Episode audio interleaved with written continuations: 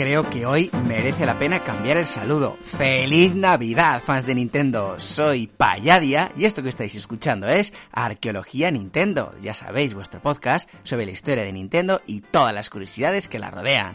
Seguimos con nuestro Arwin del tiempo estacionado estamos echándole combustible. Ya sabéis que la semana pasada tuvimos un especial en el que entrevistamos a Usío Pérez Rodríguez. Hoy dedicaremos nuestro programa a terminar eso que el 6 de noviembre dejamos a medias, el especial compuesto por vuestros audios.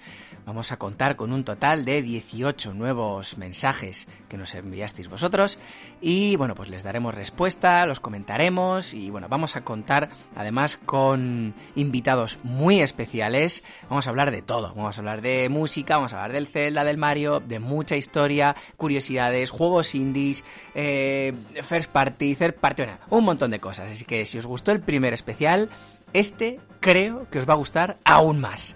Hoy no hay viaje, así que no tenéis que abrochar los cinturones, pero bueno, sentaos, coger vuestra vida favorita y a disfrutar.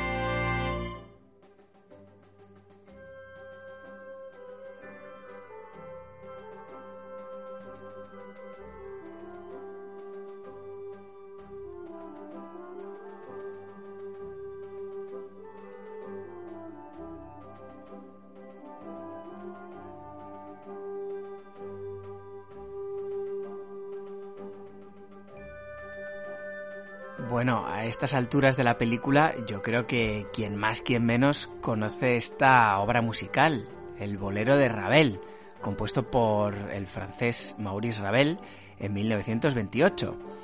Y bueno, realmente es una de las piezas musicales más representativas de la música clásica a nivel mundial. Ha sido empleada en multitud de ocasiones, pues en el cine, por ejemplo, en eventos deportivos como las ceremonias de clausura del Mundial de Fútbol de 2006 o del 98, en los Juegos Olímpicos de Sarajevo del 84 o en series de televisión muy reconocibles pues como Doctor Who, Futurama, Castle o una que yo recuerdo con especial cariño, Digimon, que esta canción es empleada dos veces, en la primera y en la segunda temporada. Pues bueno, pues esta canción estuvo a puntito de sonar, pues más o menos de esta forma.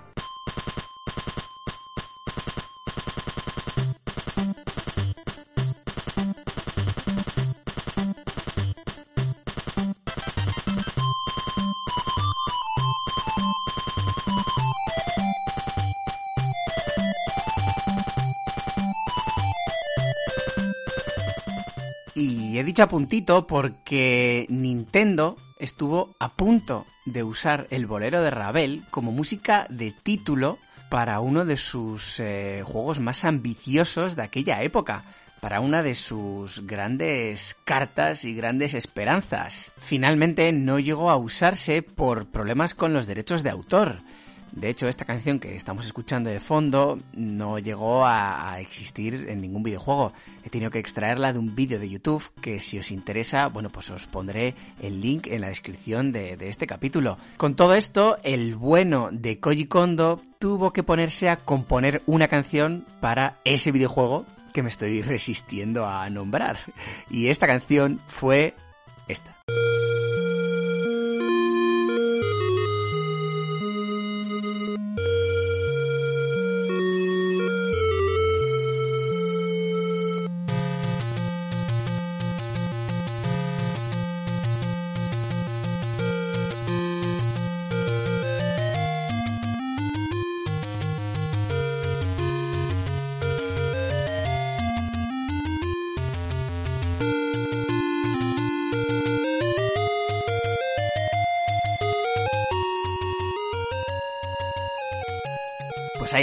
Nintendo estuvo a punto de usar el bolero de Ravel como canción principal del The Legend of Zelda de la NES o de la Famicom, Disk System, precisamente en su época. ¿Quién sabe cómo hubiera evolucionado la banda sonora del Zelda a lo largo de la historia, porque esta canción realmente se ha acabado convirtiendo en una auténtica leyenda, no solo en el mundo nintendero, sino en el mundo videojueguil. Estas son una de las curiosidades que, me dejan eh, atónito en el momento de, de descubrirlas y que hacen que, que, pues eso, que el mundo de los videojuegos esté lleno de magia, por todos sus costados. Y bueno, vamos a volver con, con, este tema de la música del Zelda un poco más adelante. Antes, vamos a empezar con el primero de los audios que componen este especial. Ya voy a dejar de enrollarme y de, y de soltar aquí mis desvaríos. Vamos a ir con el profesor Itachi, que es un compañero que hace poquito que ha empezado en YouTube, tiene unos cuatro vídeos en el momento en el que estoy grabando este, este especial y la verdad es que lo recomiendo encarecidamente, no os vais a arrepentir de, de conocerle. Muy buenas a todos, soy Profitachi y en primer lugar quiero darte la enhorabuena por este pedazo de podcast que te estás currando y que a mí me tienes enganchado con la historia de una compañía a la que amo y de la cual no sabía tanto como yo me pensaba.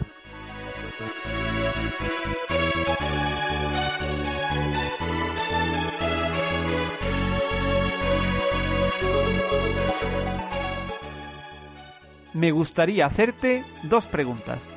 La primera, ¿cuál fue el primer juego de Nintendo que te hizo pensar que esto de los juegos era mucho más que una distracción. Y la segunda, si pudieras ponerte al mando de un equipo de desarrollo para traer ahora mismo un remake como tú quieras y del juego que tú quieras, ¿qué juego elegirías? Y dicho esto, quiero desearte toda la suerte del mundo con tu proyecto, porque creo que te lo mereces y estás haciendo un trabajo magnífico y aquí vas a tener a un oyente fiel en cada programa que hagas. Un abrazo y agur.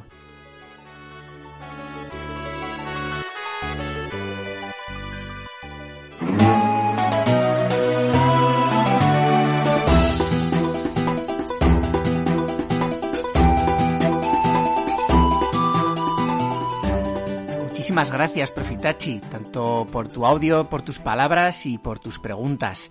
La primera de ellas no tengo ninguna duda, el The Legend of Zelda Ocarina of Time. En aquel momento yo era un chaval, era un niño, yo tenía 11 años cuando salió el The Legend of Zelda y recuerdo tener un hype increíble eh, por jugar. Recuerdo que la Nintendo 64 me la regalaron un par de años antes por mi comunión.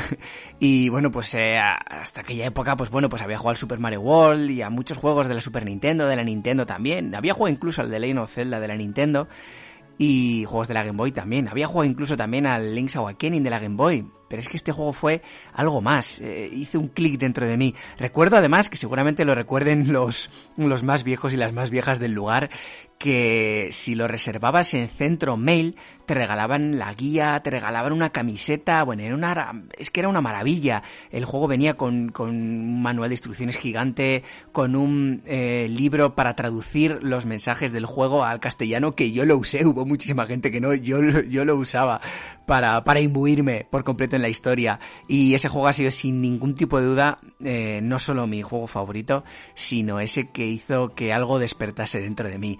Respecto a la segunda pregunta, que me parece también muy interesante, voy a decir dos. Me gustaría que Nintendo hiciera un remake del The Legend of Zelda Link to the Past con la misma estética o bien parecida al menos a la que hicieron con el Link's Awakening en Switch hace poquito. Y luego algo que realmente me gustaría ver, que creo que le quedaría fenomenal a la Switch, en el catálogo de Switch actual, sería, no sé si un remake o, bueno, una nueva versión del Kid Icarus. Un nuevo juego para esta saga porque yo creo que ya se ha visto que el tema de la mitología griega ha quedado fenomenal con este reciente juego de Immortals Phoenix Rising y yo creo que, que un nuevo juego hecho por Nintendo de Kid Icarus sería, bueno, un bombazo si, si le meten todo el cariño que yo creo que, esta saga se merece. Vamos con el siguiente de nuestros audios, que en este caso nos lo manda Uda, Uda Master, o el Tito Uda, que además de ser un sabio en todo este mundo de los videojuegos, un jugador, un videojugador increíble, es también la persona detrás del canal de Uda Master en YouTube, otro canal que también recomendamos desde aquí. La pregunta que hace es muy, muy curiosa y que realmente nos va a dar pie para hablar, eh, pues efectivamente, de una curiosidad que yo creo que no es muy conocida y que seguro que os va a sorprender. Un saludo, soy el Tito Uda, Uda Master, del canal de videojuegos de Uda Master y bueno, primero felicitarte por este eh, tremendo esfuerzo de investigación y de documentación que estás haciendo para, para divulgar historia. Lo que estás haciendo creo que es divulgar historia de Nintendo, además de una forma muy amena. Pero bueno, aquí va mi pregunta. Si la Famicom en su momento la, crearon bajando los costes todo lo posible, entre otras cosas con, con cosas que se nos iría de la cabeza, como la longitud del cable, la supresión de los conectores, etcétera, etcétera. Eh, ¿Por qué dejaron en los mandos de la Famicom el tema del, del micrófono? Si es algo caro y que así a, priori era algo que se podía haber lanzado más adelante a modo de, de accesorio. Es decir, si querían rebajar tanto la consola, ¿cómo es que les dio por meter en un mando de la Famicom uno de el, el famoso este micrófono de la, de la versión japonesa? Y también, ¿por qué metieron los dos mandos y no hicieron eso de meter un solo mando y si acaso crear un puerto? Un saludo y creo que es una cuestión bastante interesante. Muchísimas gracias, Uda, por este audio, que es una pregunta realmente magnífica, porque me da pie para hablar de una curiosidad increíble que, que no llegamos a mencionarla en los capítulos en los que hablamos del tortuoso camino que tuvo que, que recorrer Uemura para diseñar la Famicom. Y el caso es que, si os fijáis en la Famicom, en la edición japonesa, os fijaréis que el primer mando es muy parecido al mando de la NES, que tiene el pad, tiene los dos botones y el Start y el Select en el medio. Pero si os fijáis en el segundo mando, los botones Start y Select desaparecen y incorpora una especie de micrófono con un botoncito para subir y bajar el volumen. Pues bien, años después de publicar o de comercializar la Famicom, Nintendo ya dijo que no salió todo lo bien que ellos pensaban el tema del micrófono. Pensaban utilizarlo en muchos juegos, pero el número de juegos en los que se podía utilizar esta funcionalidad es muy, muy reducido. Aún así, es increíblemente curioso el hecho de que en el The Legend of Zelda de la NES, o de la Famicom en este caso, ese micrófono se podía utilizar. Hay un punto del juego en el que nos enfrentamos a un monstruo al que no le gusta el ruido. Aquí, en Europa o en América, teníamos que utilizar la flauta eh, la cual si la tocábamos frente a este enemigo, bueno, pues este enemigo se reducía a la mitad y era mucho más fácil vencerlo. En Japón tenían esta posibilidad, pero en caso de encontrar la flauta, los japoneses podían gritar al mando y hacían el mismo efecto. Es decir, si gritaban al mando, ese enemigo se reducía a la mitad de su tamaño. Es que es una curiosidad increíble. Y luego, el tema del precio, pues otra de las cosas que seguramente nos sorprenda es que el micrófono era más barato que los botones Start y Select. Por eso mismo dejaron, pues, o bueno, no, no les importó, digamos, poner esa funcionalidad en el segundo mando, porque a efectos prácticos y a efectos económicos era muy parecido a poner los botones de Select y de Start. Y vamos ahora con nuestro tercer audio, que nos lo manda en este caso Javo un componente de la hora de Marcianitos. Bueno, no me cansaré nunca de, hablar de, de, nuestros compañeros de hora de Marcianitos. Tienen un podcast sobre videojuegos maravilloso del que soy fan absoluto. Tienen también un Twitch que también merece mucho la pena y una cuenta de Twitter que también es muy resultona y que merece la pena seguir. Ya vimos que en nuestro primer especial formó parte en Pepinao, también de la hora de Marcianitos. Ahora contamos con Javo y más adelante contaremos con otro de sus componentes.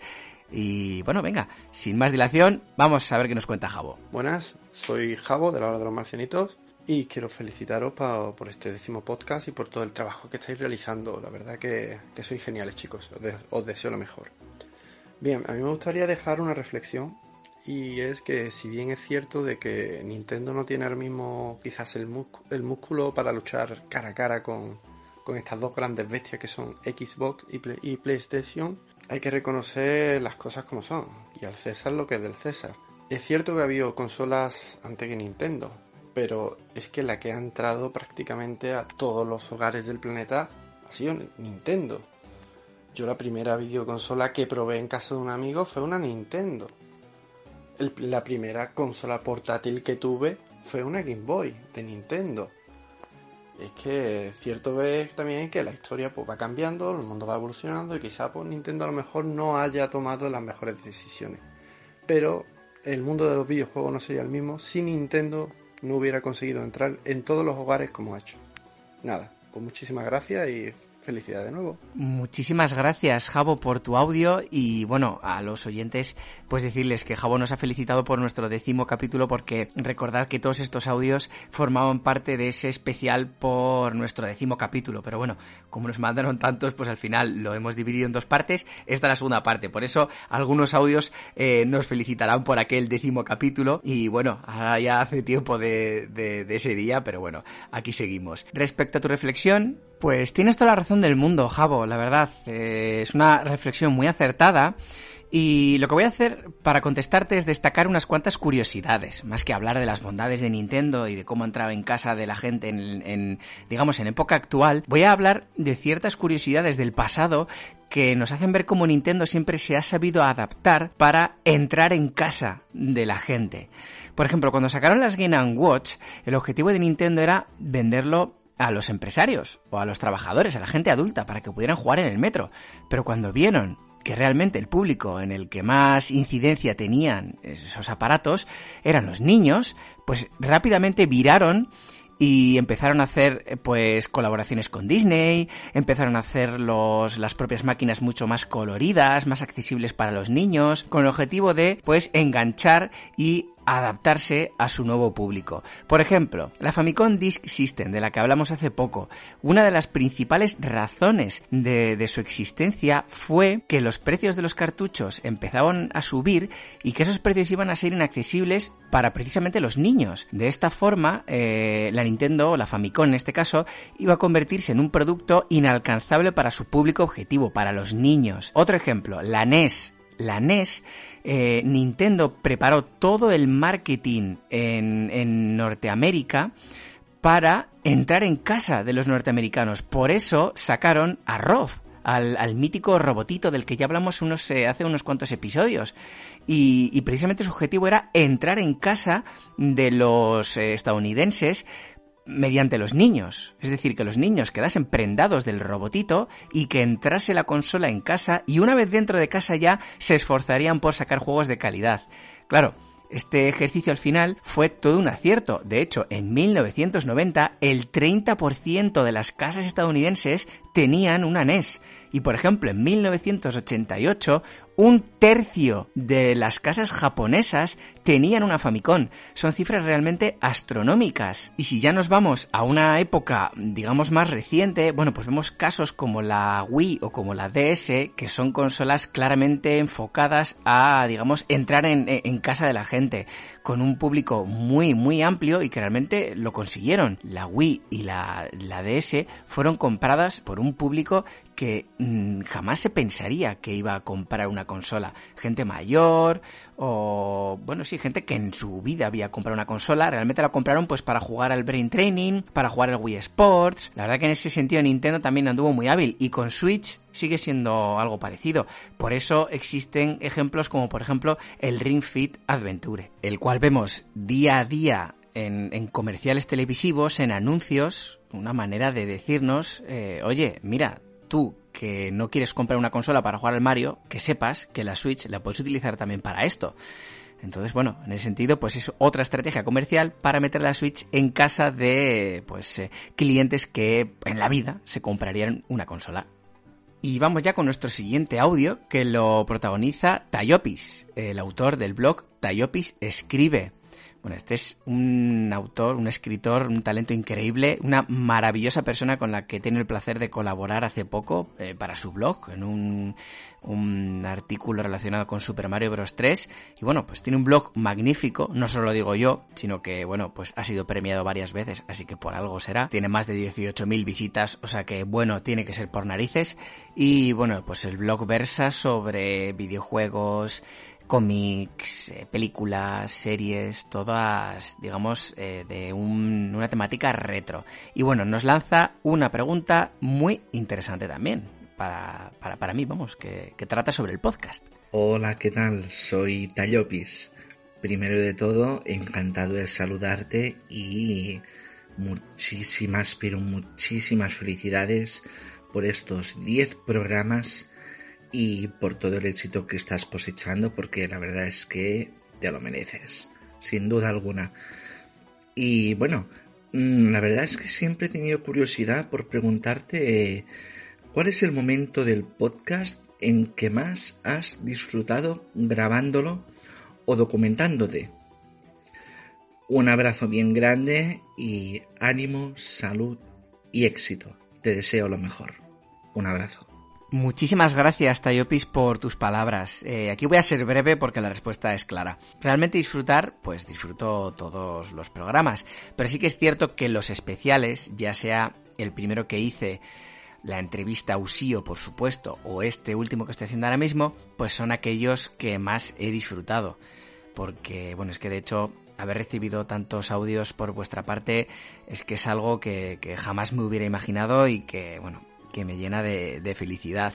Respecto a qué capítulo me ha gustado más documentarme sobre él, pues diría que el de la NES, el de la NES en América, o sea, el nacimiento de la NES en Estados Unidos porque, bueno, pues eh, por un lado es un tema que no trataban eh, tan en profundidad los, eh, las fuentes que suelo utilizar más a menudo para realizar los programas, entonces tuve que rebuscar muchísimo y me lo pasé en grande realmente.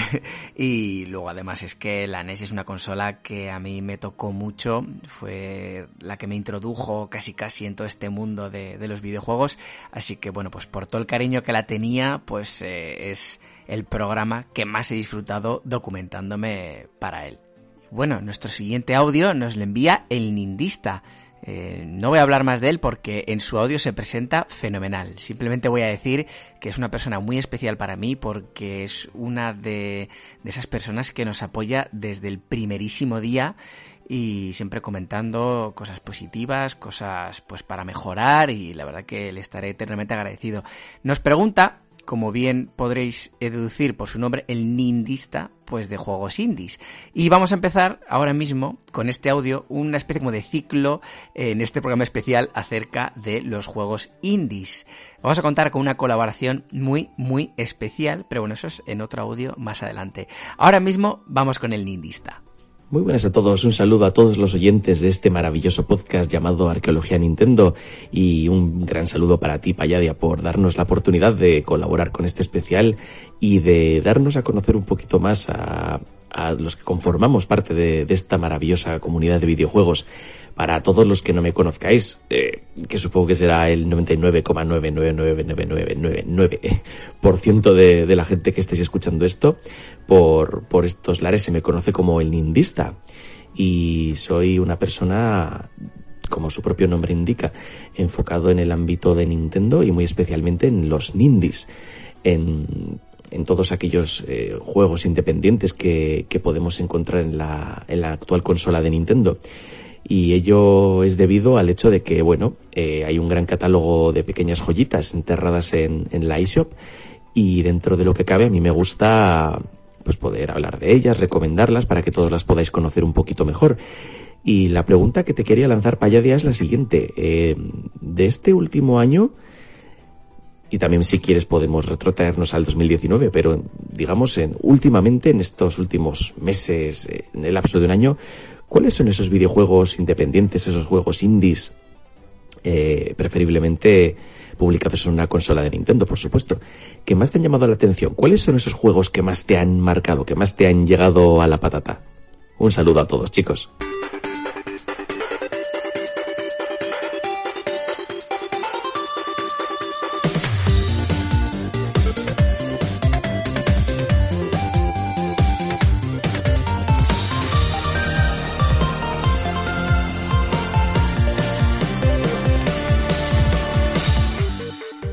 Muchas gracias, Nindista, tanto por tu audio como por la pregunta. Pues este año he jugado a varios juegos eh, indie.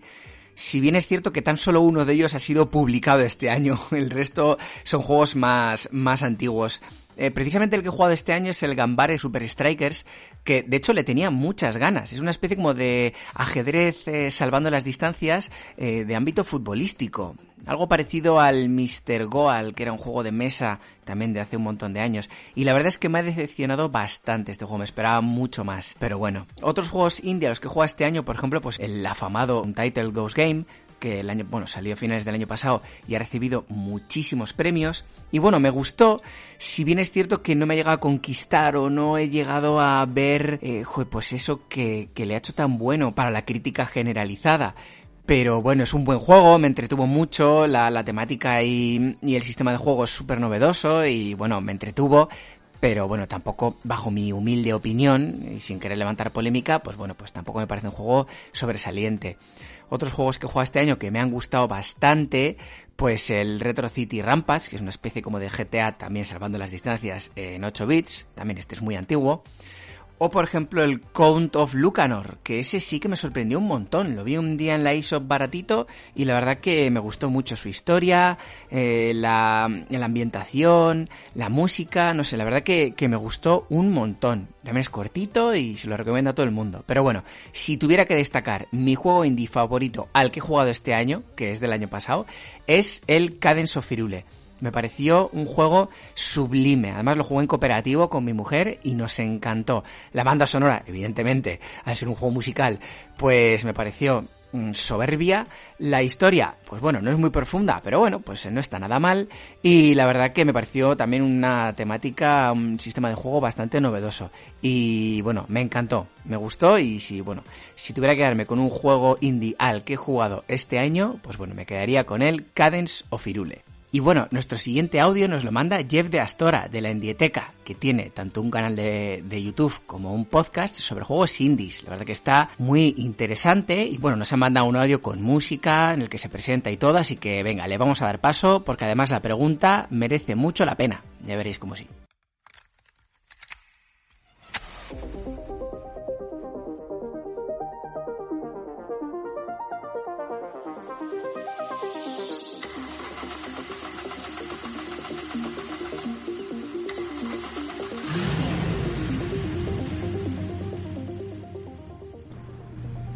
Hola Payadia, aquí Jeff de Astora de la Inditeca. Dejo de lado un poco mi biblioteca de juegos independientes para venir a participar con vos en este pequeño audio. Con respecto al tema de Nintendo y los juegos indies, me gustaría hacerte una pregunta de los famosos Nindies. ¿Sabes de casualidad a qué se debe ese cambio de paradigma de la empresa japonesa de ahora permitir tanta apertura a los juegos indies, que incluso ya se daba desde el Wii U y el 3DS, hay muy buenos títulos en esas consolas, incluso llegué a disfrutar varios de ellos, pero antes de pongamos de Wii un poquito más atrás, era un poco complicado para muchas empresas externas a Nintendo integrarse a lo que ellos ofrecían.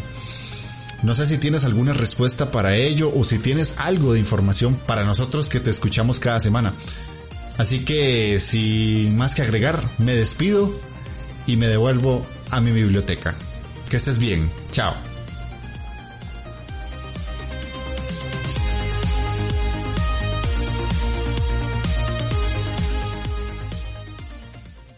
Muchísimas gracias, eh, Jeff, porque realmente me parece un audio muy, muy interesante y tienes mucha razón. Nintendo siempre ha sido, mm, bueno, lo hemos visto a lo largo de los capítulos, eh, a lo largo de, de la historia, siempre ha sido muy escéptico a que terceros se hayan, entre comillas, aprovechado de sus sistemas. Siempre ha puesto trabas o en caso de facilitar las cosas, como hicieron con el Famicom Disk System, era porque tenían otro objetivo igual un poco más perverso.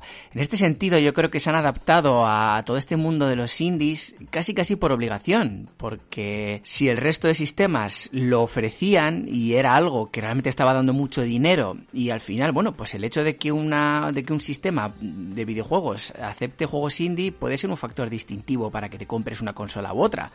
Entonces, yo creo que Nintendo lo ha adoptado básicamente por obligación.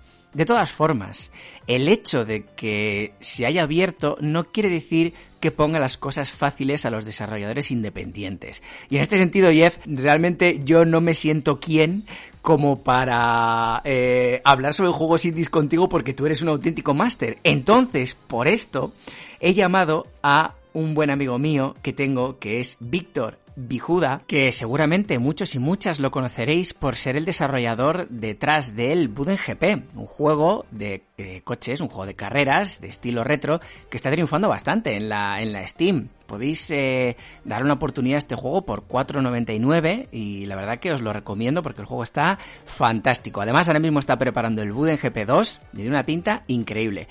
Bueno, pues eh, Víctor intentó publicar el Buden GP eh, en la Switch y tuvo sus más y sus menos. Entonces, ¿quién mejor que él para explicarnos su experiencia y cómo funciona todo este indie world que hay por detrás de, Nintendo. Hola Payadia, soy Bijuda, enhorabuena por el podcast que le estás poniendo tantísimo cariño.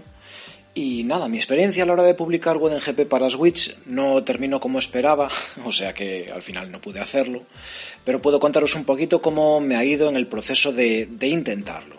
Después de reunir información de varias fuentes, he podido sacar en claro que lo primero que debemos hacer es registrarnos en el portal de desarrolladores de Nintendo, y esto es de forma gratuita. Y Nintendo lo que nos pide es tener cierta experiencia desarrollando juegos, em, que hablando más claramente lo que nos quiere decir es que debemos tener al menos un juego publicado en alguna plataforma tipo Steam, PSN y similares. Luego debemos de hacernos con el kit de desarrollo, que cuesta unos 400 y pico euros, pero bueno, lamentablemente yo lo único que tenía publicado en una plataforma de juegos era un pequeño jueguecillo en la Play Store de Google y no les es suficiente. A veces hay excepciones y no es necesario ese requisito, como por ejemplo que un juego tenga una calidad muy, muy, muy, muy notable y bueno, y casos similares. Bijuda además nos cuenta una segunda alternativa, que es ir de la mano de un publisher. Luego también tenemos la opción de publicar a través de Publisher, que sin duda es la opción más sencilla, ya que no tendríamos que adquirir el kit de desarrollo ni tener que andar lidiando con Nintendo para que nos dé lo que hay en nuestro proyecto. El Publisher se encarga de hacer el port y todo eso. Pero obviamente tendríamos que enviar el código fuente del juego al publisher para que hagan el port y ese es uno de los inconvenientes porque no todo el mundo está dispuesto a hacerlo. El juego deja de ser 100% tuyo y no está todo bajo tu control, que en mi caso es algo que me parece muy importante.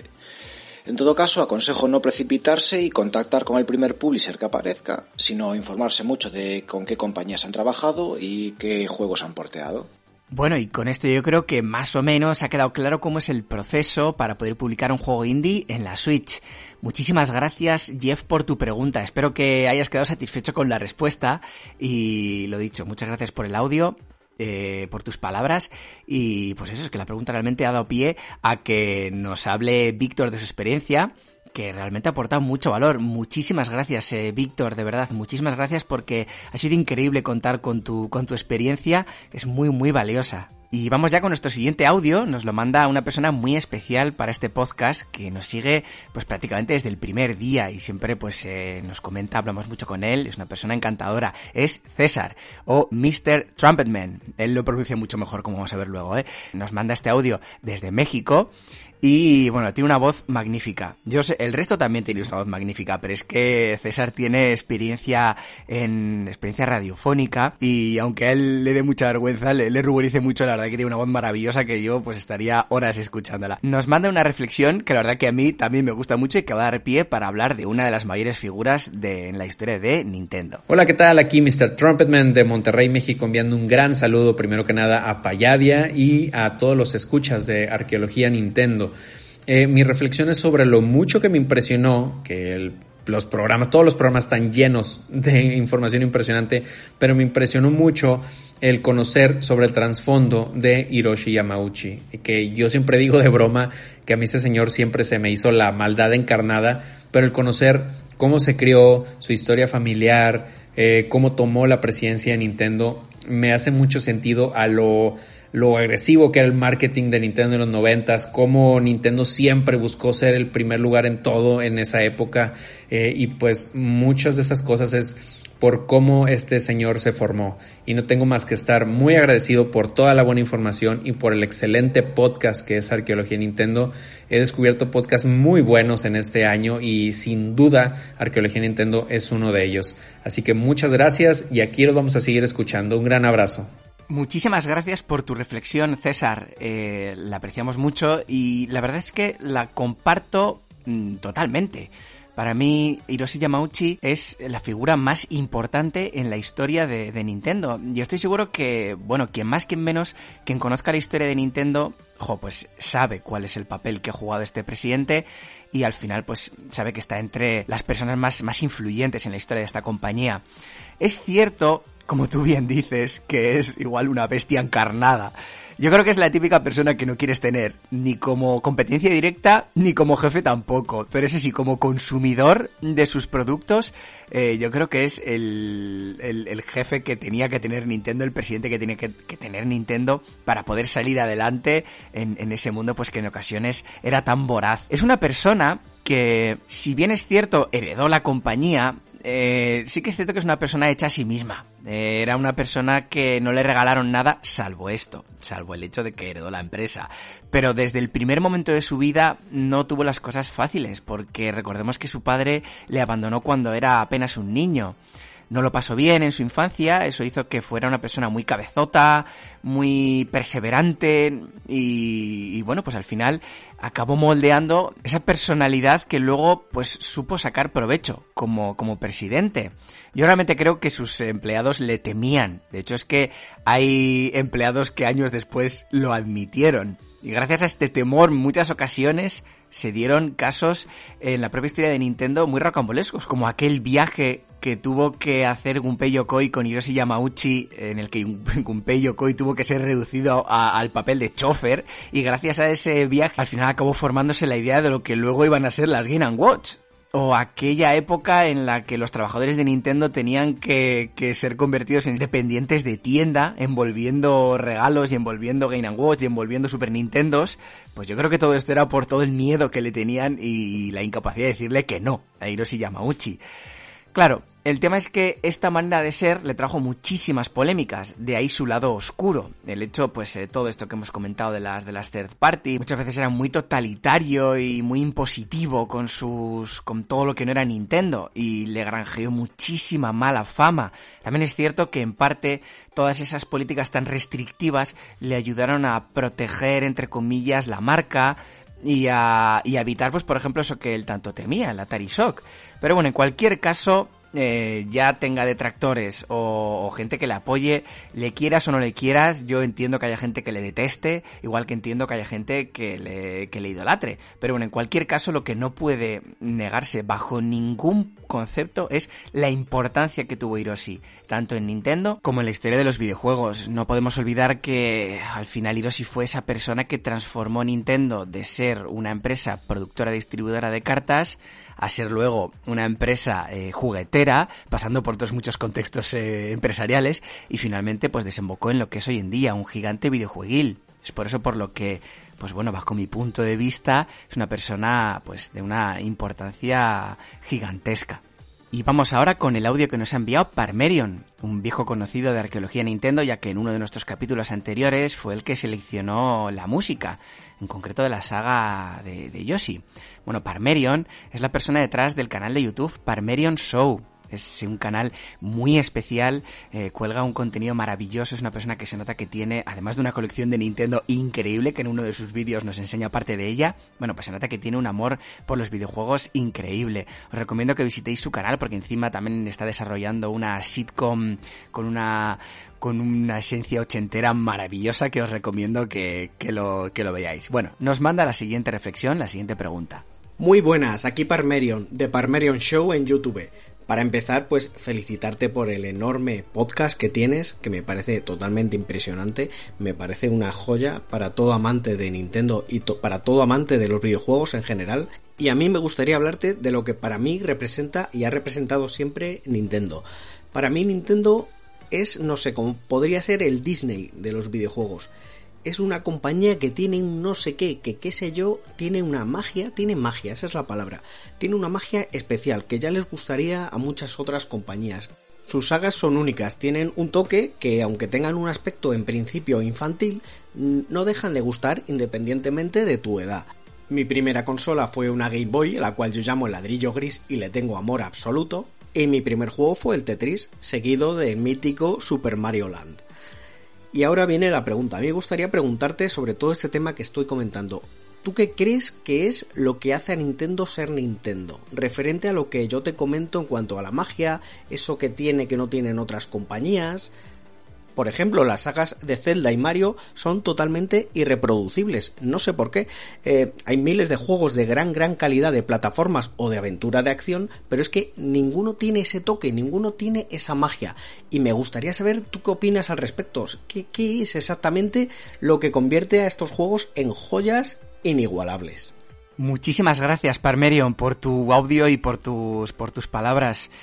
Uf, es que, qué preguntas, que hacéis unas preguntas que es que realmente son tan magníficas que es que eh, darían para un podcast entero. Pero es que tengo que contestar, o bueno, tengo que dar mi opinión, porque aquí siempre es mi, esto es mi opinión personal. Eh, tengo que dar mi opinión en un tiempo muy reducido. Eh, mira, dices muchos detalles que me parecen muy interesantes. Por ejemplo, lo de Disney. Yo también creo que Nintendo es una especie como de Disney de los videojuegos. De hecho, es que es muy curioso que Nintendo y Disney tienen relación desde los años 60. Puede ser que Hiroshi Yamauchi tuviera eso en mente que supiese el tirón que tenía Disney, eh, sobre todo con los niños, y es por eso por lo que era parte de su intención, el convertir en Nintendo en Disney. Bueno, puede ser una, una de las alternativas. Lo que está claro es que Nintendo, si ha triunfado, es precisamente por eso que tú comentas, por el universo que ha creado y por cómo ha sabido explotarlo de la mejor manera posible, ya sea mm, por cuestión de marketing, pero bueno, también porque incuestionablemente hace productos de calidad, sobre todo en relación a sus sagas más queridas. Nunca vas a encontrar un Mario mediocre, o bueno, lo puedes encontrar, pero no vas a encontrar muchos. Eh, igual que Zeldas, o Yoshis, o Kirby's, o, Donkey Kongs. Eh, realmente ha sabido cuidar su producto, ha sabido eh, evolucionarlo, darle ese toque de originalidad con el paso de los años, adaptarlo. Y otra de las cosas muy importantes que dices es que Nintendo sabe explotar la nostalgia. Eso que dices de lo de la edad que al final tú juegas un Kirby, juegas un Yoshi independientemente de la edad que tengas y que lo disfrutes. Mi pregunta es, si yo cogiera ahora con la edad que tengo, eh, con 33 años, un Kirby así de buenas a primeras, sin todo este bagaje histórico que tengo de haberlo jugado desde que tengo 10 años, ¿me gustaría? Pues no lo sé. No lo sé. O por ejemplo, un Yoshi, un Yoshi's Story, el, el último Yoshi que salió, que ha salido en la Switch. Si en vez de ser Yoshi fuera un personaje cualquiera, ¿me gustaría lo mismo que si fuera Yoshi? No sé, son realmente eh, cuestiones que, que, podríamos preguntarnos y, deberíamos de reflexionar sobre ellas. O sea, al final, yo, un Yoshi un Kirby lo disfruto también en parte pues porque, porque adoro al personaje, porque me encanta Kirby, porque me encanta Yoshi, todo lo que han hecho anteriormente. Y bueno, no hablo de Mario y de Zelda o Donkey Kong porque yo creo que son tres sagas concretas en las que, o Fire Emblem, por ejemplo, que, que son sagas que al final cojas el juego que cojas, yo creo que quien más, quien menos piensa que son juegos muy, muy buenos. Pero los Kirby los, y los Yoshi en concreto, no sé si me gustarían tanto si los cogiera ahora sin ningún tipo de, de mochila de recuerdos eh, a la espalda. Pero bueno, que voy por los cerros de Ueda. Sí que lo que yo creo es que Nintendo, si ha sabido, eh, si, si está donde está a día de hoy es, bueno, por una parte por todo lo que ha innovado y porque ha estado en la vanguardia videojueguil, siempre ofreciendo ese algo más, y por lo bien que ha sabido cuidar sus, sus sagas, ya sea desde el punto de vista videojueguil como superando las barreras videojueguiles, todo el marketing, todo el merchandise que, que, tiene por cada uno de, bueno, eh, por, por, su universo, como quien dice. Y no hay más que ver, por ejemplo, el parque de atracciones que se está haciendo ahora mismo en Japón y, y, que, bueno, que creo que también van a hacer en Estados Unidos y en otro país más, que ahora mismo no sé si es Malasia, Singapur, no sé en qué otro sitio más van a hacer. Y nuestro siguiente audio nos lo manda otro gran amigo de este podcast, que es Juan Ras de La Hora de los Marcianitos, otro de los componentes de La Hora de los Marcianitos, un gran amigo y bueno, como ya he dicho antes, no voy a hablar más de la hora de Marcenitos porque ya me vais a llamar pesado, pero bueno, un grandísimo podcast del que soy muy, muy fan. Así que nos va, eh, os voy a poner a su audio, nos va a dar para hablar de una cosilla sobre terminología que seguro que muchos y muchas ya os habréis dado cuenta de ello. Y también, bueno, pues algo sobre, sobre mí y juegos a los que no he jugado. Muy buenas a todos, soy Juanras. Antes de decir nada, Me gustaría decir que es un auténtico honor y un placer estar en este pedazo de podcast que podéis escuchar mi voz a través de Arqueología Nintendo, uno de mis podcasts de cabecera y uno de, los mejores podcasts que he escuchado últimamente y no estoy exagerando, o sea, es uno de los mejores podcasts que yo he escuchado últimamente. Y nada, quería lo principio hacer una pequeña reflexión y luego hacerle una pregunta a Eneco. Eh, lo primero que quería decir es que Nintendo, ¿qué ha supuesto Nintendo para mí? Pues para mí Nintendo supuso todo la primera consola que tuve en mis manos es una Nintendo, el primer juego que me pasé completo es una Nintendo. Las consolas que más tengo son Nintendo. Mis juegos favoritos son de Nintendo. Para mí Nintendo casi lo es todo, a pesar de que, de que haya tenido altibajos. Pero yo recuerdo cuando empezaba con, los, con mis pinitos en, en el mundo de los videojuegos, que, que el término de mucha gente era deja de jugar ya a la Nintendo, que te decían tus padres, deja de jugar a la Nintendo, te daba igual, aunque podías estar con la Sega, pero ahora deja de jugar al Nintendo. Y nada, solo era esa pequeñita reflexión y preguntarle a Neko, ¿algún juego que tenga rabia que todavía no te hayas pasado de esta gran plataforma como es Nintendo?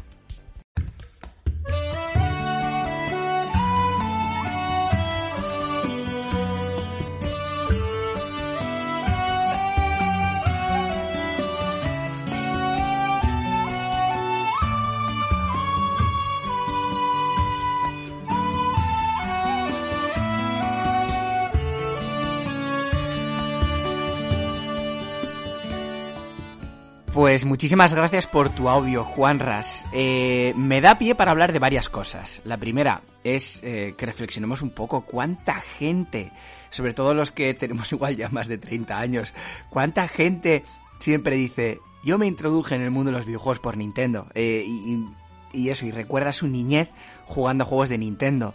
Yo creo que esto es una de, de, de las principales virtudes de Nintendo y es que siempre ha estado ahí o sea, eh, desde que desde que tenemos conciencia y desde que tenemos, digamos, ese amor por los videojuegos, Nintendo siempre ha estado ahí. Yo creo que es algo que también hace que muchos de nosotros sintamos, pues, ese ese amor incondicional por Nintendo, aunque como tú bien has dicho, Juan Ras, eh, ha cometido sus, vamos a decirlo mal, sus cagadas, tiene puntos negros a tutiplén y bueno, pese a eso, pues bueno, pues eh, la queremos y, la amamos. Me gusta mucho eh, todo este tema de la terminología, porque también es síntoma, digamos, del paradigma actual, eh, dependiendo del momento en el que estemos hablando. En Japón también pasa algo parecido. todo el mundo de los videojuegos se pasó a llamar Famicom. O sea, cuando estabas delante de una pantalla jugando a algo era deja la Famicom. Y aquí también, ¿no? Deja la Nintendo.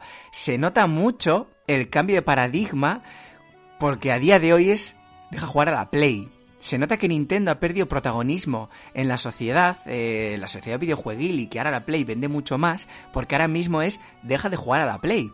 Igual que se ha notado este cambio de paradigma en el mundo de los videojuegos, porque durante un periodo de tiempo era deja de jugar al Pro y ahora deja de jugar al FIFA.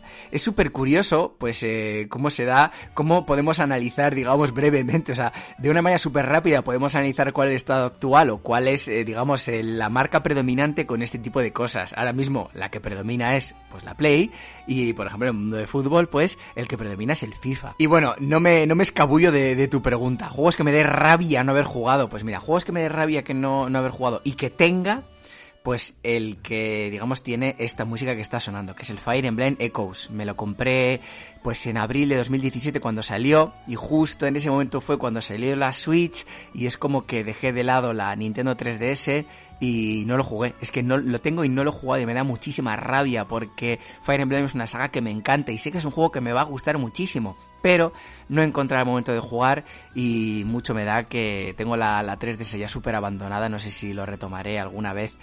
Y bueno, retomaré, no, no sé si empezaré alguna vez directamente. Sobre juegos un poco más clásicos, pues muchos, muchos, muchos, muchísimos a los que no he jugado y no sé si voy a poder jugar. Me da mucha rabia los Zelda, Oracle of Age y Oracle of Seasons. No los he jugado. He jugado un poquito al Seasons y me da mucha rabia no haberlos jugado, me encantaría jugarlos. Por ejemplo, eh, de la Super Nintendo, el Terranigma, no he jugado y tengo muchísimas ganas de hacerlo. O el Chrono Trigger, que he jugado súper poquito. Y... Pero bueno, yo creo que todos tenemos esas espinas clavadas que, es imposible que no tengamos decenas de ellas y bueno, pues a lo mejor algún día me arranco con alguno de ellos, pero es que con el Terranigma creo que sí me voy a arrancar el año que viene, pero no sé, no, no, no me hagas pensar en ello, por favor, no me hagas sufrir. Así que vamos con nuestro siguiente audio que nos lo manda pues otra persona muy especial para este podcast porque nos sigue también desde nuestros primeros días. Él es Bruno, es de Uruguay, pero vive en Dublín, está, está trabajando allí. Y Bruno es la persona detrás del canal de YouTube Birgland que bueno, yo recomiendo todos sus vídeos, pero los últimos dos que ha hecho, que son así de un carácter eh, documental nostálgico, eh, la verdad que están súper, súper bien. Vamos con su corto audio que nos lanza una pregunta que bueno, va a ser muy interesante responder. Bueno, un abrazo grande a toda la gente de Arqueología Nintendo desde Dublín. Muchas felicidades por el éxito que está teniendo el podcast, se lo merecen. Y mi pregunta básicamente es, ¿cuál es el episodio de la historia de Nintendo que están más entusiasmados en contar y por qué? Abrazo grande. Pues muchísimas gracias por tu mensaje, Bruno, o Birkland. La verdad es que supongo que debería decir que todos los episodios de la historia de Nintendo me apasiona contarlos, y realmente es así. Pero sí que es cierto que hay algunos que, joder, que me han tocado un poco más la patata. Por ejemplo, el nacimiento de la NES. El nacimiento de la NES en Estados Unidos, el, de hecho es que es el, eh, el decimosegundo episodio, creo. O sea, hace bien poquito. Ha sido uno de los que más he disfrutado documentándome y uno de los que más he disfrutado haciéndolo, porque la NES para mí es una de, bueno, es mi consola favorita. Es la que realmente me introdujo en el universo Nintendo y el que hizo que me enamorase de, de todo esto. Y bueno, pues por ejemplo, de episodios venideros, pues sin ir más lejos, el siguiente, que también es de la NES, y la historia va a ser la NES en España. Que por cierto, es un auténtico dolor el, el documentarme para este episodio, el de la NES en España, porque no hay una historia tan, tan bien definida pues como hay en la, pues como sobre la NES en América, o, o, la Famicom en Japón. Pero la verdad que va a quedar un episodio muy chulo y muy especial y al que le tengo unas ganas de, de, empezar y de, y de hacerlo, bueno, tremendas. Bueno, y nuestro siguiente audio nos lo manda otro uruguayo, pero esta vez no desde Dublín, esta vez desde la ciudad de Mercedes, en Uruguay, y nos lo manda José Emilio Reina es un periodista que bueno que, que se nota por, por, cómo se maneja delante de, del micro. Pero bueno el caso es que nos va a hacer una pregunta acerca de, de, las fuentes que empleamos y que nos va a venir fenomenal pues bueno pues para hablar de ellas otra vez eh, y que siempre viene porque al final pues bueno vamos actualizando las fuentes que utilizamos y siempre está genial. Pues bueno pues, pues si vosotros queréis conocerlas o queréis ahondar eh, un poco más en algún detalle pues que en arqueología Nintendo pues no hayamos ahondado lo, lo suficiente. Vamos a escucharle. Quiero agradecer a la gente del podcast Arqueología Nintendo por sus excelentes programas. Quiero decirles, mi nombre es José Emilio Reina, de la ciudad de Mercedes, del blog superjuegos98.blogspot.com y quiero decirles que me parece genial la propuesta, el concepto y la idea, pero tengo una duda que hace días que me viene rondando. Gente, quiero saber de dónde sacan tantos detalles de la historia, porque veo que son muy minuciosos, incluso en algunos detalles cuando ponen que le dijo muy enojado, que pasó toda la noche, o incluso, no sé, falta que digas, no, de hecho lo dijeron en uno de los podcasts, que eh, solía llamar el, director para, para decir y dar ideas estrafalarias. Eh, entonces quiero saber en realidad de dónde sacan la fuente. Ese es el mayor misterio que tengo. Desde ya muchísimas gracias, me encanta lo que hacen y me encantan las propuestas y espero que sigan así. ¿Qué más puedo pedirles? Nos vemos, muchas gracias. ¿eh? Pues muchas gracias por tu audio, José. La verdad es que siempre está fenomenal eh, destacar cuáles son las fuentes que empleamos, pues porque, pues porque sí, porque si no llegase por estas fuentes, Arqueología Nintendo no existiría. Entonces, yo siempre he dicho y siempre diré que las dos fuentes que más empleo son la, el libro de Eusío Pérez Rodríguez, La historia de Nintendo, más de 125 años de historia, y la colección de libros de la historia de Nintendo, escrita por Floren Gorges, para Héroes de Papel. Yo suelo utilizar estos, eh, estos dos libros, o estas dos colecciones de libros, para realizar los esqueletos de cada uno de los programas programas o para, digamos, saber, para guiarme, ¿no? Mm, cuáles van a ser los siguientes capítulos y todo eso. Si bien es cierto que luego para complementar información utilizo muchas, muchas otras fuentes. Eh, por ejemplo, para antes del, nacimiento de las consolas como tal, de las Game Watch, utilizaba un blog que, era súper bueno, que, bueno, que es y sigue siendo súper bueno, que es Before Mario que está muy bien. Luego también tenemos la Wikipedia, por supuesto. Luego también tenemos la página de Nintendo o diferentes wikis de Nintendo. Luego también tenemos diferentes canales en YouTube que son una auténtica maravilla, como The Gaming Historian, que está súper bien, es en inglés, pero bueno, agradezco dominar más o menos el idioma. Entonces, bueno, utilizo Gaming Historian también para ciertos, para ciertos datos. Y luego, por ejemplo, pues si voy a hablar de Zelda, pues tengo el libro de la historia de, de, de bueno, de Irule Historia. Si voy a hablar de Mario, pues tenemos también el libro de, de, la enciclopedia de Mario. Y luego, pues por ejemplo, hay algunos capítulos en los que igual los libros no han sido lo suficientemente detallados, como por ejemplo el último de la Famicom Disk System o el siguiente de la NES en España. Y por ejemplo, pues para el de la Famicom Disk System sí que me he basado en algunas otras fuentes, también canales de YouTube. Eh, y luego, pues por ejemplo, para el de la NES en Estados Unidos también utilicé vídeos de de, por ejemplo, de canales como Next Complex o Dave Control. Luego es que se me va ocurriendo según voy hablando, ¿eh? Para el tema de las ventas utilizo VG Sales, que es una, una, página web que, que, trata, bueno, que tiene datos súper buenos sobre las ventas que han tenido las consolas eh, por países y por regiones y además te linka, digamos, a, a las fuentes de donde ha sacado esos datos. Y luego, pues por ejemplo, para el siguiente, que ya he comentado, pero bueno, para el siguiente eh, capítulo que vamos a hacer de la NES en España, bueno, pues además de utilizar el valiosísimo, la valiosísima sección de la historia de Nintendo, parte 3 de Héroes de Papel, que realiza Marsal Mora, bueno, pues también utilizo mm, eh, diferentes foros, porque algo que descubriremos es que la historia de la NES en España no es muy muy conocida porque no hay demasiadas fuentes oficiales. Entonces, bueno, he tenido que, que emplear eh, foros como el del otro lado o incluso también vídeos de YouTube de, de Spinecart por ejemplo. Entonces bueno realmente eh, utilizo bueno pues al final en función de lo que vaya a contar pues utilizo diferentes fuentes. Luego por ejemplo lo que comentas de,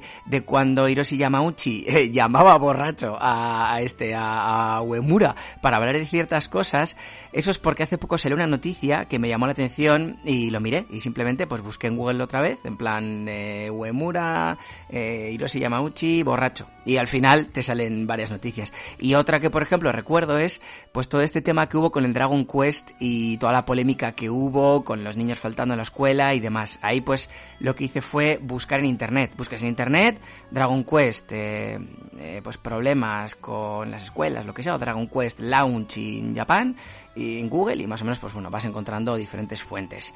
Y eso es todo. Yo creo que al final bueno pues eh, es imposible eh, destacar todas todas todas las páginas y todo lo que usamos pero bueno yo creo que ha quedado bastante condensado en, estos pocos minutos.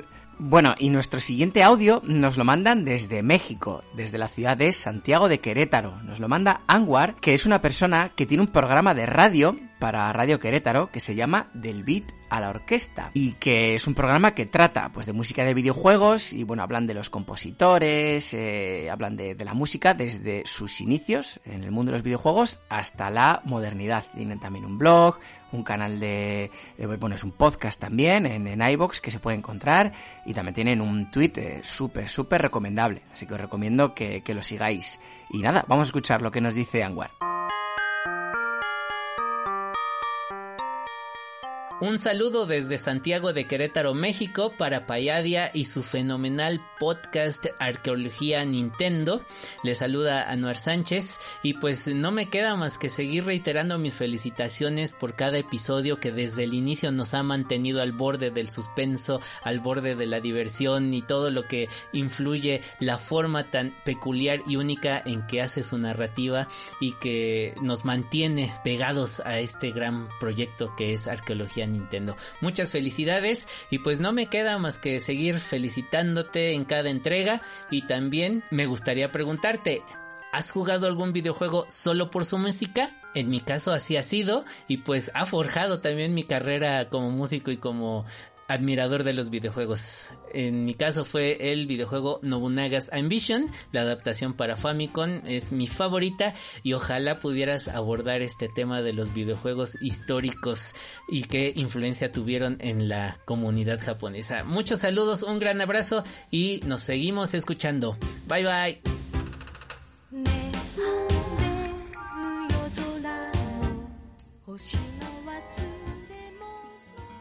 Pues muchísimas gracias, Anwar, por tu audio, de verdad, y bueno, y por todo el apoyo que nos llevas dando desde, desde prácticamente nuestros primeros días. Eh, bueno, Anwar, como habréis escuchado, es otra persona que tiene ese algo delante del micro que hace que, bueno, pues que se nota que tiene un programa de radio y que el tío tiene tablas, que es así. Y bueno, respecto a la pregunta, no. Esa es la respuesta corta. Nunca he jugado a un juego solo por la música. Y es que, de ver, cuando, cuando escuché tu pregunta dije, joder, pues es súper, súper curioso, porque nunca me, la, nunca me la habría planteado jugar a un juego solo por la música. Sí que es cierto que en muchas ocasiones he escuchado eh, pues bandas sonoras de videojuegos que me han gustado, sobre todo de Zelda, o bueno, de Mario, o incluso pues de hace poco pues del Octopath Traveler, pues porque al final hay bandas sonoras que son una auténtica maravilla y pues igual para trabajar, pues como música de fondo, pero están genial, pero nunca me ha dado por jugar a un juego solo por la música. Pero bueno, ya que te he contestado con un no tan rotundo y debido a tu bagaje y que, bueno, pues para mí personalmente eres todo un referente respecto a la música de los videojuegos, voy a aprovechar para comentar una curiosidad sobre, sobre la Famicom, precisamente, que sé que te gusta. Más en concreto sobre la Famicom Disk System. Bueno, el caso es que este aparato no solo introdujo muchas novedades respecto a pues cómo se consumían los videojuegos, sino que el propio aparato en sí tenía un asistente sonoro integrado eh, dentro de, bueno pues dentro de la propia RAM que permitía eh, incluir canciones y efectos sonoros mucho más elaborados. Esto, ¿qué hizo?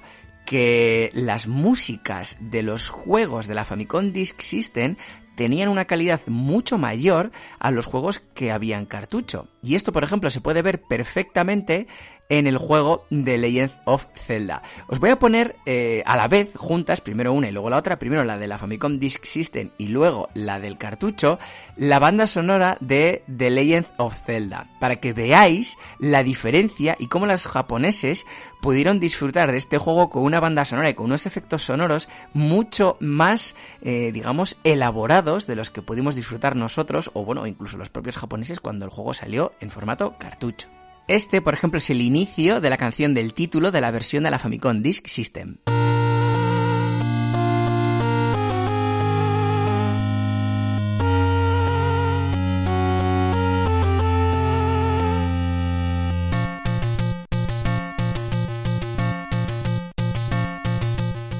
mientras que estas son las mucho menos detalladas notas iniciales de la canción de título de la versión del The Legend of Zelda en versión cartucho.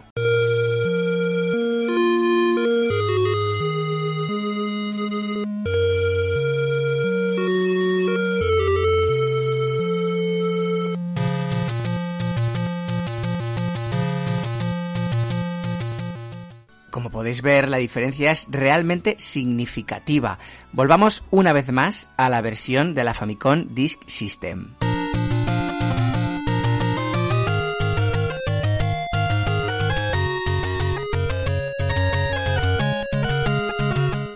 y comparadla de nuevo con la versión que nos llegó a nosotros, o bueno, la versión que llegó en cartucho.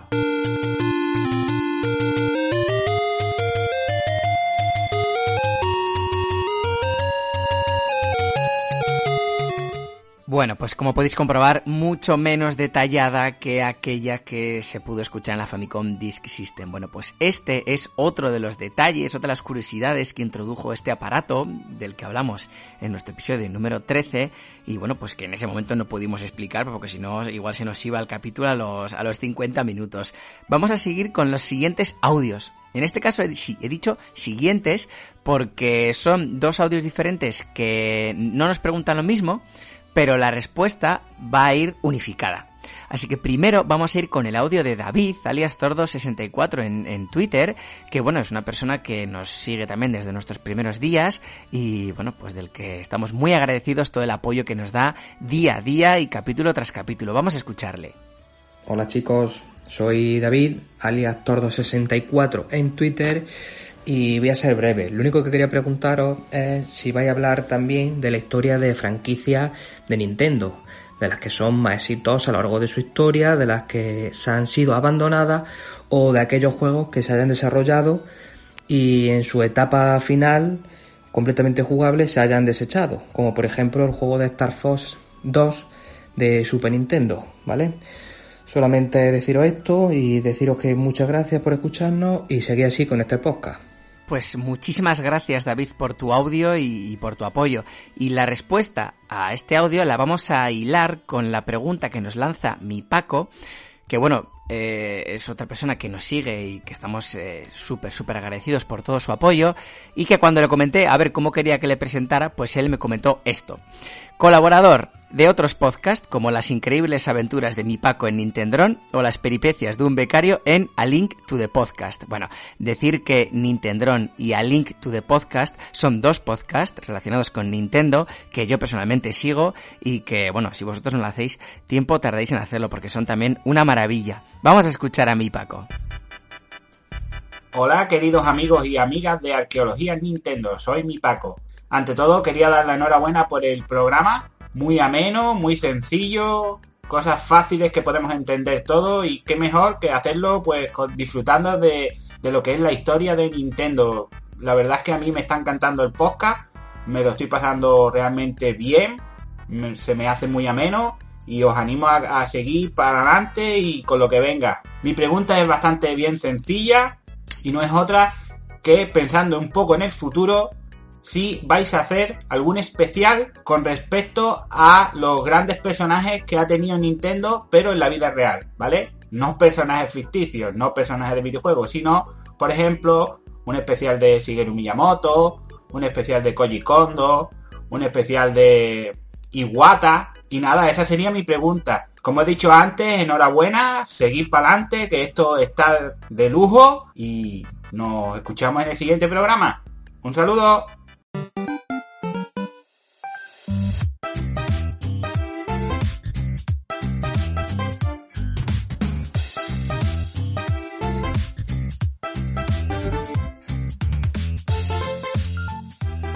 Pues muchísimas gracias a, mi Paco por tu audio, eh, por tus palabras, al igual que a David también por las suyas y por su pregunta.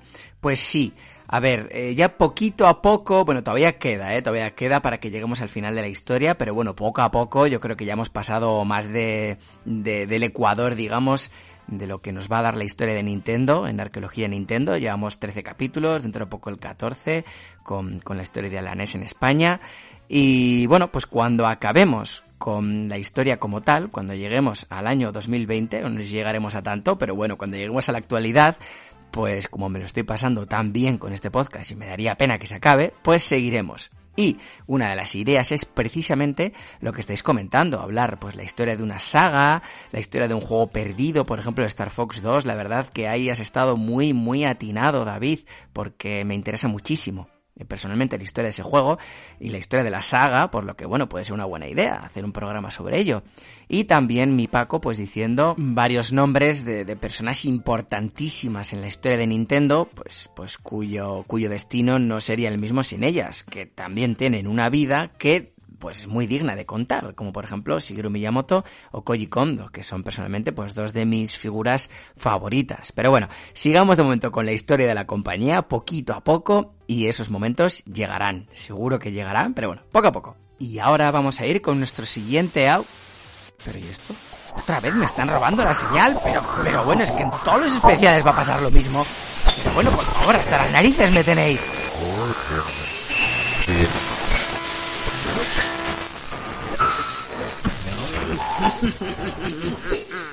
Muy buenas, señor Eneco. He conseguido hackear la radio de mi abuelo para infiltrarme en tu programa. Así que sin más dilación, querría hacerte una pregunta. ¿Qué opinas de Miyamoto, el cual ha reconocido abiertamente que Donkey Kong Country es un juego con grandes gráficos pero con una jugabilidad mediocre? ¿Cómo lo llamarías tú? Yo lo llamo envidia. Por cierto, un saludo a los cegueros. Hola, Hola, ¿se me escucha? Bueno, parece que por fin estoy empezando a recuperar la señal. Voy a tener que hablar con mi proveedor de wifi, que madre mía, no paran de robarme la señal de wifi especial tras especial. Bueno, este que habéis escuchado es el señor Frisbee, es un ser malévolo que, bueno, os voy a poner un par de links de, a vídeos de YouTube en la descripción de este capítulo por si queréis conocer más acerca de él. El caso es que el señor Frisbee ha sacado a la palestra un tema muy, muy interesante. Y es que existe el rumor, una especie como de leyenda urbana, de que en una entrevista para la revista Electronic Games en mayo de 1995, Shigeru Miyamoto criticó duramente el juego Donkey Kong Country. Llegó a decir, según este rumor, que este juego demuestra que los jugadores tolerarán una jugabilidad mediocre siempre y cuando las imágenes sean buenas. Supuestamente estas críticas venían envueltas en el desarrollo del Super Mario World 2, Yoshi's Island, que, bueno, pues parece ser que Shigeru Miyamoto estaba siendo presionado porque los gráficos no estaban gustando mucho en Nintendo. Y parecía como que le estaban empujando a que el Yoshi's Island tuviera una, un aspecto un poco más parecido al Donkey Kong Country. El caso es que esto no es más que un rumor. El mismo Shigeru Miyamoto, en una entrevista para IGN, después del E3 del 2010, desmintió todo esto. Dijo que, que, el juego realmente le encantaba y que de hecho estuvo eh, trabajando codo con codo con los productores de, del juego, con, con, Tim Stamper, que es uno de los creadores de Rare de, de aquella época, y bueno, pues que, que, estuvo trabajando codo con codo con ellos y que realmente el juego le encantaba. De hecho, en 2019 este rumor ya directamente se, se desmintió por completo cuando el historiador de videojuegos Frank Cifaldi, eh, bueno, pues chequeó la, la, revista en la que supuestamente salía estas declaraciones, la entrevista en la que Miyamoto decía todo esto, y encontró que eh, esta frase nunca fue pronunciada por Miyamoto. Así que este rumor que lleva muchos años campando a sus anchas por internet no es más que una mentira. Y bueno, ya es hora de que todo el mundo lo sepa, incluido el señor Frisbee. Y bueno, vamos con nuestro siguiente audio que nos lo manda Javier Gonel. Es un amigo del podcast que lleva 13 años viviendo fuera de España y que, bueno, pues que es un ávido consumidor de podcast, es un ceguero declarado de toda la vida, que nos parece fenomenal, por supuesto, pero bueno, que también tiene su corazoncito nintendero. También, además de, podcast, le gusta mucho, pues, eh, canales de YouTube, pues como por ejemplo el de Parmerion Show, de Adrian007 o Que me llamas. Y bueno, nos, nos comenta la siguiente duda, que también va relacionada pues con las entrañas, con las tripas de Arqueología Nintendo. Hola Arqueología Nintendo. Eh, me encanta el formato de tu podcast y lo que más me gusta de ese formato es los detalles y cómo lo has estructurado. Por eso me gustaría preguntarte si vas a hacer arqueología de otras cosas, como pudieran ser otras marcas, Sega o Neo Geo o Atari. O bueno, si al menos podrías enseñarnos un poco cómo es el proceso arqueológico de construir un episodio tan interesante como los que haces. Pues muchísimas gracias por tu audio, Javier, de verdad. Es que, me hace un montón de ilusión eh, cuando, cuando nos preguntáis ese tipo de cosas de, pues, a ver qué vamos a hacer después del podcast, de, bueno, después de la historia, a ver si vamos a hablar o de personas, o de, o de juegos, o de sagas, o de otras compañías. La, la, intención es que también, por supuesto. A ver, si hablamos de Nintendo en los años 90, es inevitable que vamos a tener que hablar de Sega. Y bueno, ¿por qué no? Un programa especial sobre la historia de Sega o varios. Bueno, puede caer, puede caer, por supuesto. Está entre nuestros planes. Y a mí, la verdad que, jo, pues como aficionado a, a la historia y aficionado a los videojuegos, pues es que me, lo pide el cuerpo. Pero bueno, como he comentado antes, eh, poco a poco. Y luego, la otra pregunta, eh, bueno, a ver cómo se construyen los capítulos de arqueología Nintendo. Bueno, pues eh, lo que hago es, lo primero, a ver, ¿de qué va este capítulo? Pues de la Famicom Disk System, por ejemplo. Pues venga, a ver, voy a coger los libros que he comentado y voy a ver cómo lo cuentan, cuál es la estructura que debería tener. Entonces voy en, un archivo de Word, voy poniendo la estructura que debería tener más o menos el capítulo y luego voy desarrollando. Para cada una de las cosas, pues no solo, evidentemente, no solo cojo información de los libros, sino que voy cogiendo información pues de otra, de otras fuentes, como por ejemplo, pues como he comentado en la Famicom Disk System utilicé mucho los vídeos de, de Gaming Historian y otros vídeos de YouTube de, bueno, pues de otros historiadores de videojuegos. Y también, pues el tema de lo de VG Sales. Y luego también, pues, eh, tema de lo de los cartuchos azules, lo de las competiciones, pues estuve ahí un poco quebrantándome la cabeza y buscando, pues, a ver cómo eran esas competiciones, a ver qué juegos formaban parte, no sé. Al final, eh, lo que hago es primero una primera estructura con, pues, con una historia general y luego voy completándola con todo tipo de detalles obtenidos de aquí y de allá. Y bueno, pues ya está, pues poco a poco así se van construyendo los, los capítulos. Eh, eh, a excepción del siguiente. El siguiente va a ser la bomba porque el de la NES en España eh, es que es realmente difícil porque hay muy poca información oficial. Pero bueno, utilizaré también un, un pequeño esqueleto, un esquema de, de, un libro que, bueno, de, de, la historia de Nintendo volumen 3, de, de la sección de, de Marsal Mora. Pero bueno, eh, cada capítulo es una odisea, pero, pero la verdad que es uno de, lo, uno de los placeres de Arqueología Nintendo, el investigar, el documentarme para todos y cada uno de, lo, de los episodios. Y ahora es el turno del audio que nos envía desde Chile Zols, profesor de historia, la persona detrás del blog The End of Time y el conductor del podcast C Sides.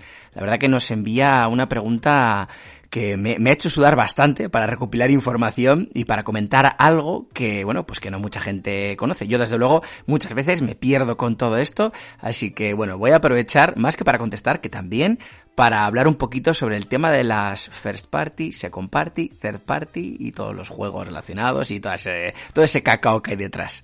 Hola amigos de Arqueología Nintendo, les hablo desde el otro lado del charco en un pequeño país llamado eh, Chile, en realidad pequeño pero bastante largo. Y bueno, quería eh, hacerles una pequeña pregunta en este programa donde han invitado a, a sus escuchas a, a, comentar y a aportar. Y es que mi duda es si existe alguna eh, política ya más tradicional con respecto a la incorporación de estudios eh, First Party o adquisiciones para Nintendo debido a que durante los últimos meses hemos visto cómo existe, eh, bueno, obviamente un progreso importante por parte de Microsoft, pero también eh, eh, Sony cuenta con varios estudios interesantes a saber. Y sería interesante eh, por la parte de Nintendo entender por qué con el tiempo incluso se han ido achicando en cuanto a los estudios que poseen al fusionar los, los más emblemáticos que, que, conocemos. No sé si puedan darme luz con respecto a eso. Un enorme saludo y estamos escuchando Arqueología Nintendo. Pues muchísimas gracias, Zols, por tu audio, porque me va a dar pie a hablar de todo este tema de las desarrolladoras externas o internas, que, bueno, no, no podría encajar en, en ningún otro episodio. Y bueno, es que realmente este es otro tema que podría dar para un podcast entero. Pero bueno, voy a resumir un poco a ver qué es esto de las first party, second party o third party. Bueno, una desarrolladora first party es una, un estudio que forma parte de una propia empresa. Los estudios first party de Nintendo son aquellos que son parte de Nintendo, eh, o bien fundados por Nintendo, o bien que antes eran eh, de terceros, pero que Nintendo los ha comprado. Son, son estudios que si bien Nintendo no es su propietario completo, es su máximo accionista. De Nintendo, por ejemplo, tenemos el Nintendo Entertainment Planning and Development, que es que forma parte de Nintendo, está dentro de la sede de Nintendo y es el típico, es el que es el resultado de las distintas fusiones de los departamentos internos de Nintendo y es el que se encarga de los juegos más gordos, pues los Marios, los Zeldas. Tenemos también Retro Studios, que, que bueno, que sí que está en un edificio aparte, eh, de hecho está en Estados Unidos, en Texas, en Austin, y por ejemplo este es el estudio encargado de los Metroid, por ejemplo. También ha colaborado pues con el Donkey Kong Country o con algún Mario Kart. Luego también tenemos como first party de, Nintendo Monolith Soft, que este está en, en, Tokio, en Japón, y por ejemplo es el estudio encargado de los Xenoblade Chronicles. Ni que decir tiene que estas empresas o estos estudios eh, solo realizan juegos para Nintendo. Pues porque somos parte de Nintendo. Luego tenemos las eh, compañías third party, que son pues, compañías externas que no tienen nada que ver con ninguna empresa, no están casados con, con ninguna empresa y normalmente sus juegos son, eh, digamos, multiplataforma. Tenemos a Ubisoft o Activision o Electronic Arts. Luego, esto no quiere decir que estas empresas no hagan colaboraciones, digamos, puntuales con compañías. Por ejemplo, en caso de Nintendo, pues tenemos a Ubisoft que ha realizado, pues por ejemplo, el Mario and Rabbids en, en colaboración con Nintendo. Claro, el Mario Rabbids, pues evidentemente, aunque esté hecho por Ubisoft, no va a, a, salir para ninguna otra plataforma. O por ejemplo, con desarrolladoras eh, indies, pues por ejemplo el Cadence of Irule, que es un juego que está hecho por Brace Yourself Games. Y claro, pues Brace Yourself Games no va a colgar este juego en las eShops o en las shops de otras plataformas. Y finalmente tenemos los Second Party, que aquí es donde ya nos liamos por completo. Una Second Party es, en resumidas cuentas, una Third Party actuando como una First Party. Son, eh, digamos, empresas que no tienen que ver con la compañía en cuestión. Vamos a centrarlo en Nintendo, ¿vale? No tienen nada que ver con Nintendo, pero que tienen contratos muy fuertes de exclusividad. Y que esos, pues los los juegos que hacen con esos contratos pues van a salir eh, solo para consolas de Nintendo. De hecho, eh, los juegos que hacen esta Second Party se tratan como si fueran juegos First Party, porque son juegos que suelen estar tanto financiados como producidos y distribuidos por Nintendo. Lo que también puede pasar es que estas compañías sean en parte propiedad de la empresa, pero siempre y cuando el porcentaje de propiedad no supera el 50%, porque entonces estaríamos hablando de una first party. Es que es, un lío, pero bueno, son empresas que tienen un, un, contrato de participación muy fuerte para realizar juegos y colaboraciones. Normalmente, esas compañías a ver, conceptualmente podrían realizar juegos para, para otras, eh, pues para Sony o para Xbox. Pero normalmente una second party normalmente solo suele desarrollar juegos para, para la compañía a la que está ligado, que en este caso, pues como ya, ya decimos, pues por ejemplo Nintendo. Por ejemplo, casos de second party de Nintendo, Game Freak, con todos los juegos relacionados con Pokémon, HAL Laboratory, con todos los juegos relacionados con Smash Bros, con Kirby o Intelligent Systems, que, que son pues el estudio encargado de Fire Emblem y bueno, pues también de Paper Mario. Y bueno, pues estas son las, las compañías a compartir más, más conocidas. Y luego, respecto a tu pregunta, pues es que realmente no tengo ni idea. No sé realmente cuál es la política de Nintendo para la adquisición de, de third parties, pues eh, ya sea para convertirla en, en second parties o en first parties, o la verdad es que Zols en este sentido no puedo ayudarte porque estoy más perdido con pulpo en un garaje. Pero bueno, mientras Nintendo mantenga ese departamento interno que tiene súper fuerte, de, en el que realiza pues todos los Marios, todos los Zeldas y todos los juegos digamos, más importantes de las compañías.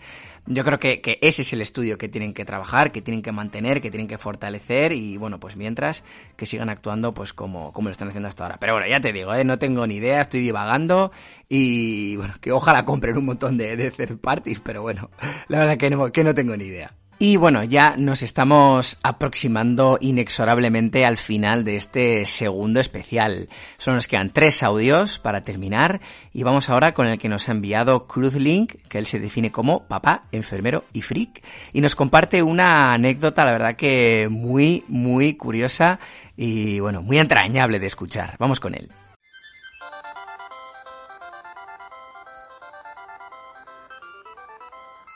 Muy buenos días, buenas tardes y buenas noches.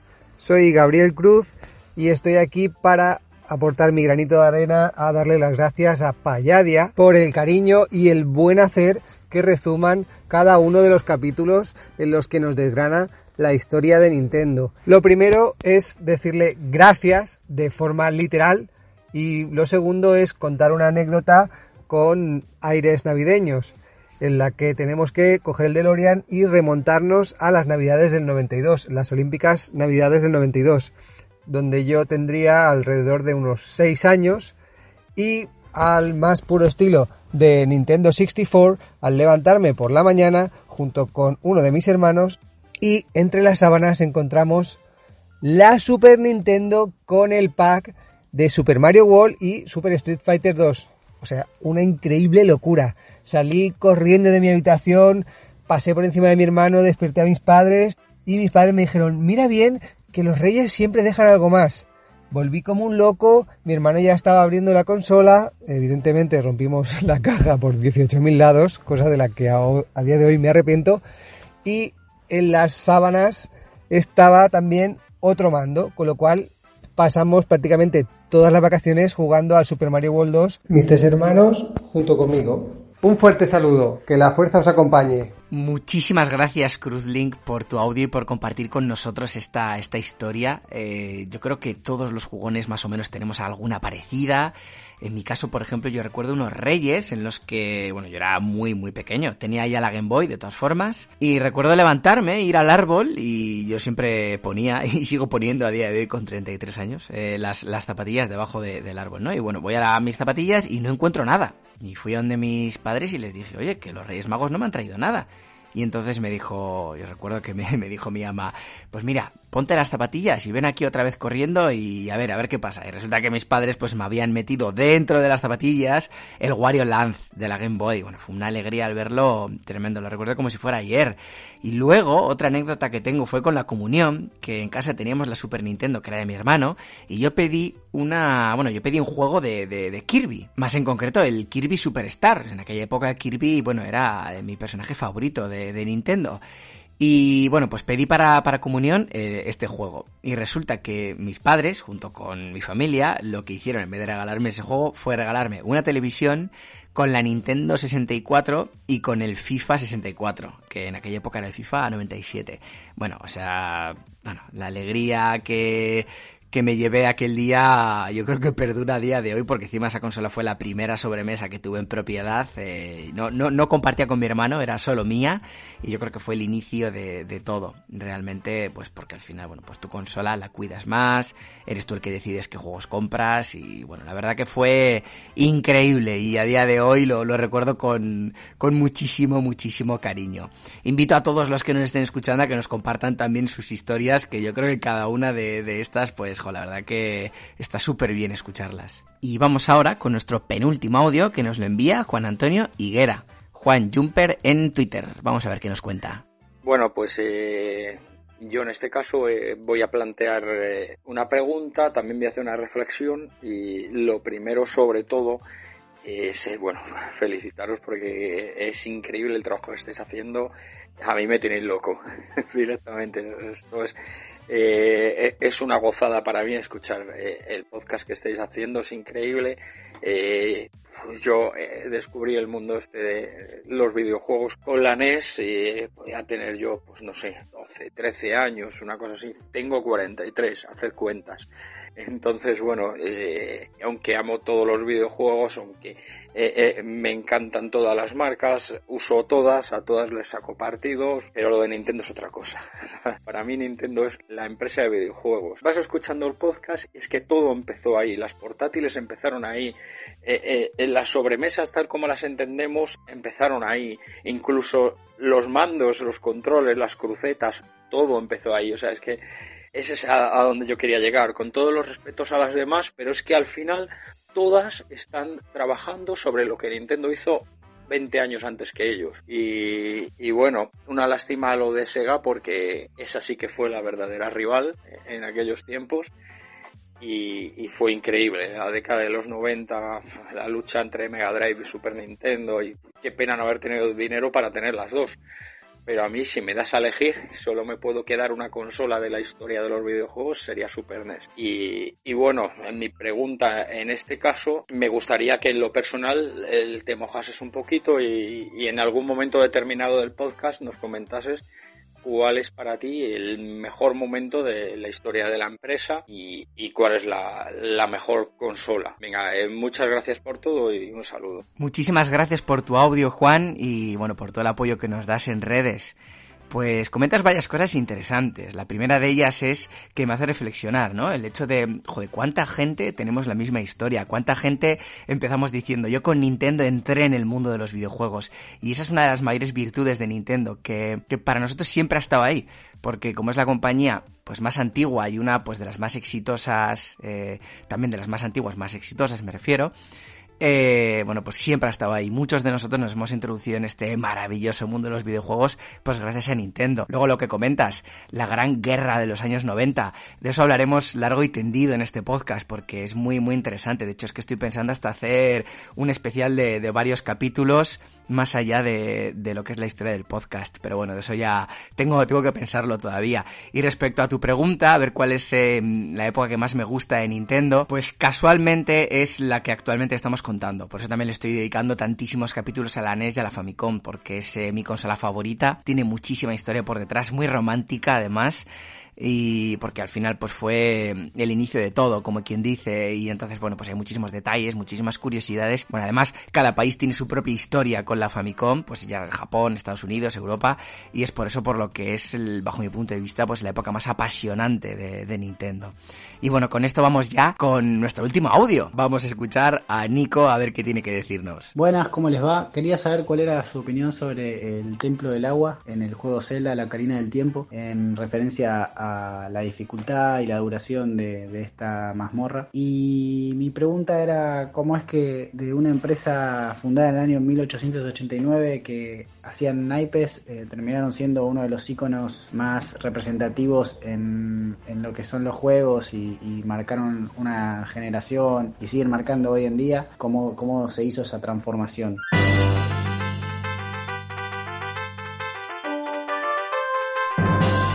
Pues muy buena la pregunta. Eh, bueno, la, primera de ellas, el Templo del Agua. Pues hombre, ¿qué me va a parecer? Pues una auténtica maravilla. El hecho de que se siga hablando no solo de un juego, sino de una mazmorra de un juego. Pues 22 años después dice mucho de Ocarina of Time dice mucho de, de, de, de la grandeza de, ese juego. Y respecto a la segunda de las preguntas, pues eh, nada, te, te animo a que escuches el resto de capítulos del podcast que, que trata precisamente de, eso.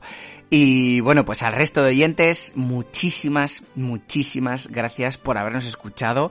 Muchísimas gracias por, por todo el apoyo que nos habéis estado dando a lo largo del tiempo, porque bueno, eh, este es el último programa del año. Volvemos en el año 2021 en, con nuestro decimocuarto capítulo, el día 8. Pero antes ya adelanto que va a haber una pequeña sorpresita seguramente el día de Año Nuevo. Pero bueno, a todos, muchísimas gracias por habernos apoyado, de verdad. Es que se nos acaban las palabras de agradecimiento con todo lo que hacéis por nosotros.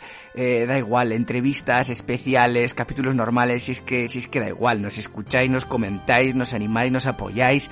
Es que sois lo, lo más grande que tiene este podcast, sois vosotros y vosotras, todos los que nos escucháis. Sin vosotros, esto no sería posible. Y nada, no queda nada más que decir por mi parte, así que muchísimas gracias por habernos escuchado, pasadlo bien en estos últimos días de año y próspero año nuevo. Comed mucho, bebed mucho, sed buenos y, y buenas. Y nada, nos vemos aquí en el año 2021. Muchísimas gracias a todos. Agur.